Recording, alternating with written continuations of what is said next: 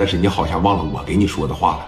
无论我聂磊将来走多高飞多远，我始终不敢忘记，在我没有翅膀的时候，是你亲手给我安上了一对翅膀。啊，哎，小涛也过来了，小涛当时也过来了吧？哥，订婚快乐啊！日子选啥时候啊？今天晚上定。啊，行啊，账房看小霞当时也是。哎呀，小磊呀，说你看艾丽能找你这么个男人呢，那真也是有福气了啊！艾丽呢？嫂子，艾丽在上边呢。行，那你们老爷们唠着，我上去找艾丽去了。艾丽呀，上去找这聂磊他媳妇去了。来的全是大员，正光在边上看着呢。咱别说在北京了，北京这地方大，是不是？在山东，你要是能认识这一圈人，那基本上是横晃了。啊，那边谁过来了？王国志，还记不记得磊哥人生当中的第一个贵人？要不是他的情况下，就光打于飞那一回啊。他就够死一百回的了。王国志开着一台吉普的二二，挺个大肚子，领着两个兄弟，这就过来了。磊弟，哎呦我，王所长，太想你了啊！王国志当时这一瞅，成熟了，胖点了，啊，这身上啊也有霸气了啊！哎呀，最终啊还是选择了艾丽了。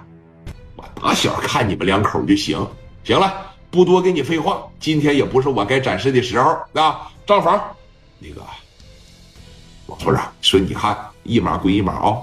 就现在，你记得，磊哥无论挣多少钱，按月给王国志拿个五六千，虽然不多，但是在小派派里边他知足啊。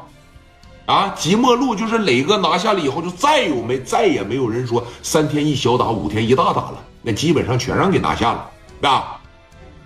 一码归一码，说那行吧，啊，这是好事，你得接受祝福。哎，挺个大肚子，王国志当时哗哗就过去了嘛，把礼当时这一随上，哎，基本上啊，这些精英这也就来的差不多了。你像张峰了、于飞了，他们一桌，是不是？王永利了，那往这一坐，那基本上十个里边有八个都得舔他。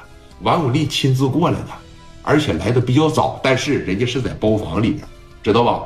外边这些个局长一说王永利在里边，那家一个个掐着小酒杯，后边司机给拿着酒盅就往屋里边冲，真往屋里边冲。但是说你看一个一个的来行啊，来到王永利这儿，你看王兄喝一口，你是哪个单位的呀？啊，我是这个哪儿的四方这边的分公司，四方这边分公司啊。你表现咋样啊？我表现行啊，最起码没出啥事儿，好好干，听着没？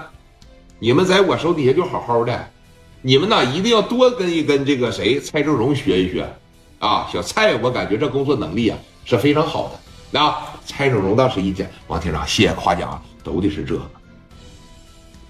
记得哥们儿，咱讲故事已经很搂着讲了，现实生活中，那官大一级压死人，老铁就是这样。